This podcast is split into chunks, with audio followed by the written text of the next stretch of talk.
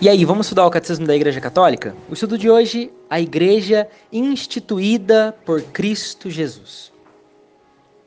Que nós possamos entender todo o caminho que nós estamos trilhando no trecho em que estamos estudando origem, fundação e missão da Igreja.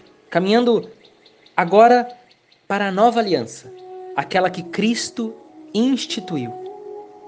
A Igreja Número 763. Cabe ao Filho realizar na plenitude dos tempos o plano de salvação de seu Pai. Este é o motivo da sua missão. O Senhor Jesus iniciou sua igreja pregando a boa nova, isto é, o advento do reino de Deus prometido nas Escrituras. Nós podemos conferir isso na Lumigense número 5 a partir do anúncio, ele prepara. Sobretudo hoje, no primeiro domingo do advento, é oportuno para cada um de nós entender também e esperar o advento, a vinda de Cristo. Essa vinda que era prometida nas Escrituras havia séculos, ou seja, há muito tempo. Para cumprir a vontade do Pai, Cristo inaugurou o reino dos céus na terra. A igreja é o reino de Cristo, já misteriosamente presente entre nós.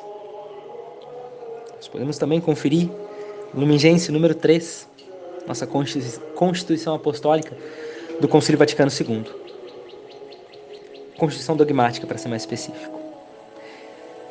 Este reino manifesta-se lucidamente aos homens na palavra, nas obras e na presença de Cristo. Acolher a palavra de Jesus é acolher o próprio reino. A semente e o começo do reino são o pequeno rebanho, Lucas 12, 32. Pequeno rebanho dos que Jesus veio convocar em torno de si, dos quais ele mesmo é o pastor. É importante nós olharmos aqui para o pequeno rebanho. São poucos,